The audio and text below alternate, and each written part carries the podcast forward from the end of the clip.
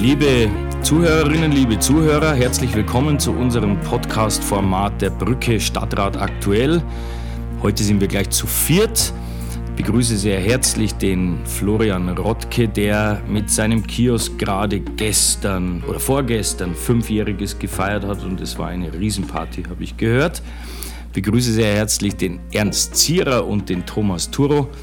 Wir wollen über ein paar Dinge aus der vergangenen Woche reden, die zugleich aber auch eine Rolle in dieser Woche spielen. Ich fange mal mit folgendem Thema an. Also die äh, CSU äh, hat ja jetzt einen neuen Fraktionsvorsitzenden und der meint, er muss sich jetzt besonders ins Zeug legen und dann machen sie eine Pressekonferenz, wo sie äh, komplett gegen die Stadtregierung schießen und sich mit zwei Themen äh, beschäftigen, bei denen sie noch nie irgendwie positiv aufgefallen sind. Das eine war der, äh, das Bahnhofsumfeld im Norden äh, des Hauptbahnhofs. Flo, vielleicht magst du das mal äh, ja, beurteilen und einordnen. Danke, Joachim. Also das war äh, Freitag früh. Äh, Freitag war offiziell sozusagen der Kioskgeburtstag und da habe ich die Mittelbayerische aufgeschlagen digital ähm, und habe mich furchtbar aufgeregt, weil ich diesen Artikel von der, von der oder über die CSU gesehen habe, über die Pressekonferenz. Ähm, und was das Thema Bahnhofsumfeld angeht, ähm, da ist diese Woche im Planungsausschuss ähm, geht es um eine Reduktion von einer Maßnahme, die wir eigentlich schon entschieden haben. Ähm, und äh, anlässlich dieser haben sie eben diese Pressekonferenz gemacht ähm, und haben ihre Meinung über das Bahnhofsumfeld kundgetan. Jetzt sagt die CSU zwei Dinge. Erstens, ähm, das sei ein verkehrspolitischer und Planungs, das bringe ich jetzt nicht mal zusammen, ähm, ein Scherbenhaufen auf jeden Fall. Ähm, und äh, sie kritisieren, dass da immer noch ähm, keine Autos durchfahren dürfen, wogegen sie vor drei, vier Monaten gestimmt haben. Erstmal super Sache. Also nochmal äh, zum, zum Mitschreiben für alle, die zuhören. Das machen die nämlich immer so. Die stimmen im Stadtrat für etwas oder unterschreiben etwas und tun anschließend so, als wären sie es nie gewesen. Also Sie haben unseren Antrag damals weggestimmt. Damit haben Sie gesagt, Sie wollen so behalten, wie es ist. Ist ja okay, wenn man sagt, Sie sind anderer Meinung, halten die Koalition. Aber wieso Sie jetzt drei, vier Monate danach auf einmal umfallen und Ihnen die Koalition doch nicht mehr so wichtig ist, weil Sie jetzt eine Pressekonferenz geben können und da das dann zum Besten geben, also da, da ist mir dann schon mal der Kamm geschwollen. Das nächste, was, was dann drinsteht, dass die, unsere ähm, Sozialbürgermeisterin ähm, Astrid Freudenstein ähm, die ähm, sagte, dass ähm, ich muss mich da echt ein bisschen beruhigen. Ich, Nein, lass es raus, mache ich auch immer so, ganz normal, raus damit. Also sie sagte, das sei dort alles nicht so schlimm, es wäre kein jugendgefährdendes Gebiet, weil schließlich ähm, ein Großteil der Drogendealer nicht minderjährig sei. Das steht so in der mittelbayerischen Zeitung. Unsere Sozialbürgermeisterin sagt, die Gegend ist nicht jugendgefährdend, weil nicht alle äh, äh, Drogendealer äh, minderjährig sein. Also im Umkehrschluss, es gibt zwar minderjährige Drogendealer, aber das finden sie nicht so schlimm. Und dass da andere Jugendliche rumhängen in der Gegend von Drogendealern, das, das, also darüber spricht sie nicht mal. Das ist ihr egal. Hauptsache sind nicht alle ähm, ähm, Drogendealer äh, äh, minderjährig. Also das, das fand, ich, fand ich ein wahnsinnig starkes Stück. Und dann macht sie wieder das, was sie immer macht, nämlich die Maßnahmen, die sie selber verantworten kann, die in ihrem Referat liegen. Also die, die will sie nicht, die schweigt sie klein, dafür will sie dann lieber Videoüberwachung. Ähm, und was anderes, was sie jetzt noch verlangen für, für den Bahnhofsvorplatz, ist Beleuchtung. Finde ich total sinnvoll, habe ich auch schon vorgeschlagen, habe ich auch schon gefordert. Ähm, vor einem Jahr im Umweltausschuss, Thomas, äh, wir saßen da, glaube ich, zusammen drin, ging es um das Investitionsprogramm. Da wurde genau diese Beleuchtung rausgestrichen. Das heißt, die CSU hat genau da für diese Beleuchtung gestimmt. Jetzt kann man sagen, okay, das war eine große, große Maßnahme, ein großes Investitionspaket. Vielleicht ist Ihnen das ähm, äh, äh, durch die Lappen gegangen. Aber nein, wir haben darüber diskutiert. Ich habe das da angesprochen und habe gesagt, Leute, wenn wir das jetzt ähm, äh, äh dagegen stimmen, oder dafür stimmen, dass das, dass das äh, runtergenommen wird aus dem IP, ähm, dann fällt damit die Beleuchtung da hinten weg und die, und die Gegend bleibt unsicher. Und auch da haben sie dann wieder fürs IP gestimmt, hat sie gar nicht interessiert. Wir haben halt nicht genügend Geld, irgendwo müssen wir zusammenstreichen.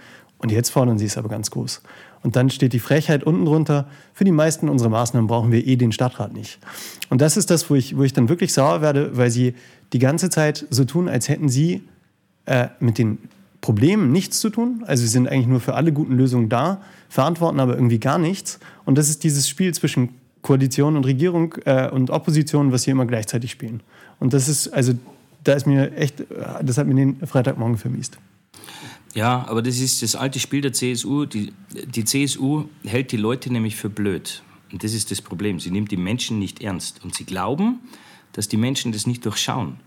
Dass sie so reden, aber anders handeln. Aber da muss sich die CSU keine Sorgen machen, weil wir werden das bei jeder Gelegenheit benennen und wir werden äh, all das im, im Detail aufzeigen, wo die sich widersprüchlich verhalten. Das nächste ist das Thema Stadtbahn. Äh, Thomas, da konnte man ja auch große Sprüche lesen von der CSU. Wie schätzt du das ein? Ja, mal kurz nochmal zur Genese, die ist vielen wahrscheinlich bekannt. In 2018 hat der komplette Stadtrat also einstimmig der Verwaltung den Planungsauftrag ähm, für die Planung eben einer Stadtbahn in Regensburg auf den Weg gebracht. Grundlage dieser, dieses Entschlusses oder dieser Entscheidung war eine Studie der Firma Comobile, ähm, wo verschiedene Verkehrsbeziehungen untersucht worden sind und wo man ähm, erstmalig versucht hat, ähm, die, Sta die Stadtbahn darstellbar zu machen.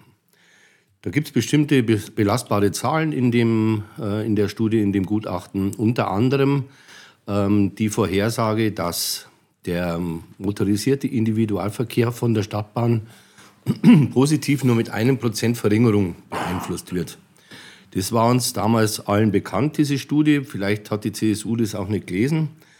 Ähm, die Argumentation ähm, der, der Verringerung des MIV, des motorisierten Individualverkehrs, im Mitfall, also im Fall, dass die Stadtbahn gebaut wird, ähm, ist natürlich auch Argumentationsgrundlage vieler Gegner und dann wird einfach diese Argumentation übernommen, ohne weiter darüber nachzudenken, dass man eigentlich genau mit dieser Argumentation für die Planungen äh, gestimmt hat. Aber das verwundert überhaupt niemanden, wenn man sieht, mit welchem Enthusiasmus die Leute im Planungs- und im Stadtbahnausschuss sitzen, also zumindest von Seiten der CSU. Da gibt es keine Wortmeldungen. Die eine strickt, der andere spielt am Handy. Äh, und ich bin mir sicher, die haben die äh, Unterlagen nicht gelesen. Genauso war die Zahl von einem Prozent wahrscheinlich nicht bekannt, weil man sich nicht dafür interessiert. Und jetzt stellt man sich hin und sagt, okay, wir sehen die Stadtbahn als äh, ein Projekt, das nicht zukunftsfähig ist und warten eigentlich nur mehr ab, äh, was die Machbarkeitsstudie äh, sagt. Und dann fordern wir sowieso einen Bürgerentscheid. Und die Politik lässt sich damit die Entscheidung für ein Großprojekt aus der Hand nehmen. Also das ist das Thema Stadtbahn. Ich meine, bei mir ist ja bekannt, dass ich die Stadtbahn nicht für ein vernünftiges Objekt halte. Im Übrigen kommt inzwischen dazu, weil ich auch glaube, dass wir es finanziell niemals schultern können. Aber dass die CSU, die noch im Jahr 2020 äh, den Koalitionsvertrag unterschrieben hat, wo das explizit als ein quasi Jahrhundert-Zukunftsprojekt drinsteht, und zwei Jahre später so tut, als will sie davon nichts mehr, nichts mehr als, als wüssten sie das nicht mehr, das ist schon ein starkes Stück. Und so ist es bei denen immer. Ich kann noch ein Beispiel sagen. In der letzten Woche haben wir ja, wir hatten diesen Antrag eingebracht, Machbarkeitsstudien äh, und Gutachten und sowas selber machen. Da hat die CSU dem ja immer das Wort geredet im Vorfeld. Kommt es zum Schwur, also zum Antrag, stimmen sie dagegen. Was machen sie nach der Sitzung? Sagen, ja, das war schon richtig euer Antrag, aber wir konnten halt nicht. So, so ein Spiel spielen die. Aber das war bei denen noch nie anders und es wird unsere Aufgabe sein, darauf hinzuweisen, dass das mit seriöser Politik nichts zu tun hat. Thomas. Darf ich noch ganz kurz ergänzen? Unser Antrag war ja äh, dahingehend zielführend zu sagen, wir holen uns die eigene Kompetenz äh, wieder ins Haus zurück, beziehungsweise nutzen das Know-how der Verwaltung. Es war keinesfalls ein Vorwurf an die Verwaltung, dass die faul wären oder dass sie das nicht könnten, sondern wir haben natürlich auch einen haushalterischen Hintergrund. Wir haben einen überspannten Verwaltungshaushalt und wenn man nicht bereit ist, in diesem Verwaltungshaushalt einzusparen über solche Maßnahmen, dann bleibt es zum Schluss dabei, dass im Verwaltungshaushalt über das Personal eingespart wird. Und das kann es ja zum Schluss eigentlich auch nicht sein. Ja. Und wo wir gerade beim Thema Personal sind, Ernst, ähm, die, also auch wieder die CSU, aber alle anderen in der Koalition haben sich davon treiben lassen. Alle sind ja mit einem Mantra durch diese Stadt gezogen. In dieser Stadt gibt es viel zu viel Personal, das ist alles ganz furchtbar. Aber wir Regierenden, wir wissen nicht, was man tun soll. Also fragen wir wieder mal Externe. Und dabei äh, hat man sich für den Bayerischen Kommunalen Prüfungsverband entschieden. Wir haben damals dagegen gestimmt, weil es rausgeschmissenes Geld ist. So, und jetzt liegt ein Zwischenbericht vor. Also wohlgemerkt noch nicht der endgültige Bericht, aber der Zwischenbericht lässt schon tief blicken. Äh, ernst. Du hast ja schon richtig gesagt, wir haben das damals äh, abgelehnt, weil wir das für klassische Führungsaufgabe halten, dass die, die Leitungen wirklich feststellen müssen, wo denn die Arbeit verbessert werden kann, wo organisatorische Maßnahmen helfen, äh, um effektiver zu werden. Dann haben wir das abgelehnt und haben in der letzten Personalausschusssitzung gefordert, nachdem das ja schon fast äh, ein Dreivierteljahr zurückliegt, Sie möchten uns doch bitte einen Bericht geben, was denn der Bayerische Kommunale Prüfungsverband mittlerweile herausgebracht hat. Dieser Bericht liegt jetzt mittlerweile vor unter dem Thema, unter dem Tagesordnungspunkt Konsolidierung der Personalausgaben. Ich habe mir das dann zu Gemüte geführt, das sind 20 Seiten, und habe mir das durchgelesen, ohne jetzt ins Detail zu gehen. Die haben noch nichts erreicht, die haben noch nichts gemacht. Äh, die Stadt hat noch nichts gemacht. Die Stadt hat ja zugesichert, aus den verschiedenen Bereichen Unterlagen an den PKBV äh, zu übersenden. Ist bis dato auch noch nicht passiert. Jetzt haben wir ein Gutachten vorliegen, das in meinen Augen absolut dünn ist, ohne Aussagekraft ist. Äh, nur ein kleines Detail, ist ja nicht öffentlich, äh, wir sollen uns besser digitalisieren.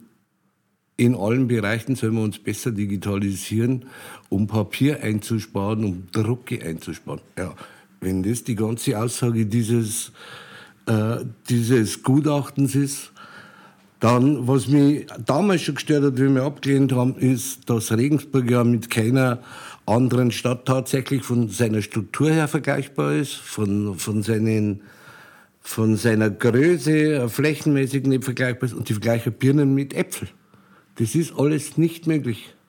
Also wir werden das auch ähm, in der nächsten Sitzung ganz deutlich sagen, dass wir finden, dass man dieses Geld anderweitig anlegen hätte können und dass wir bestimmt genügend Know-how, der Thomas hat schon gerade gesagt, auch in der Verwaltung haben, um selbst festzustellen, wo man Verbesserungen anstreben könnte und machen könnte.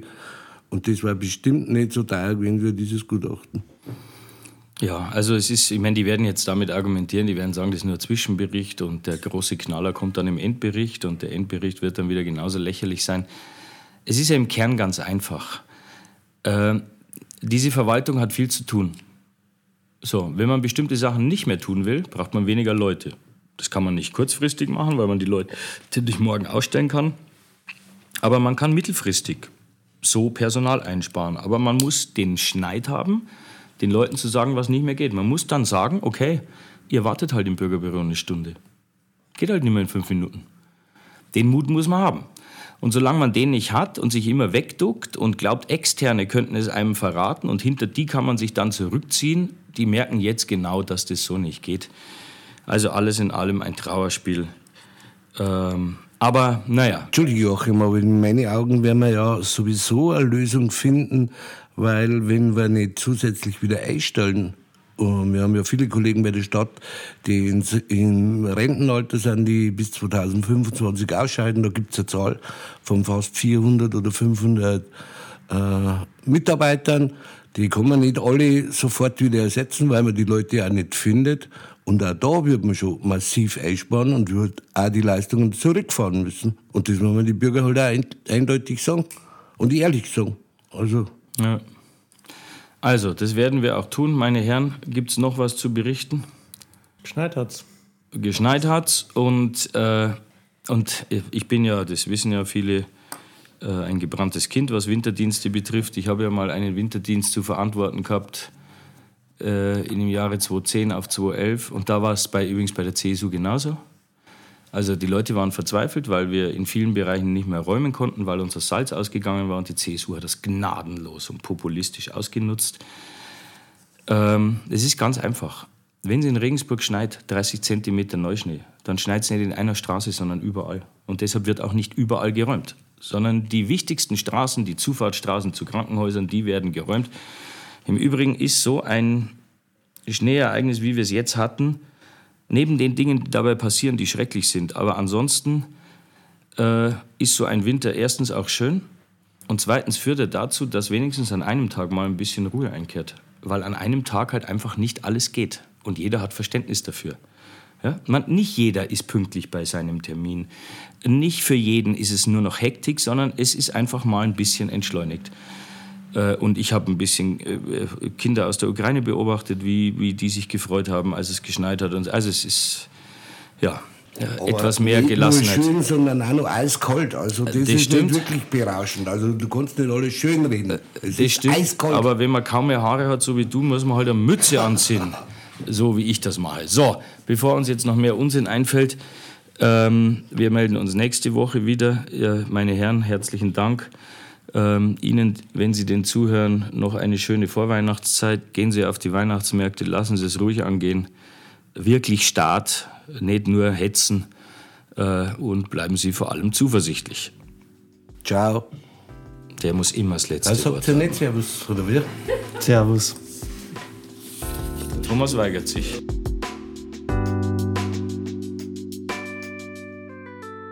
Musik Lukas Kunze.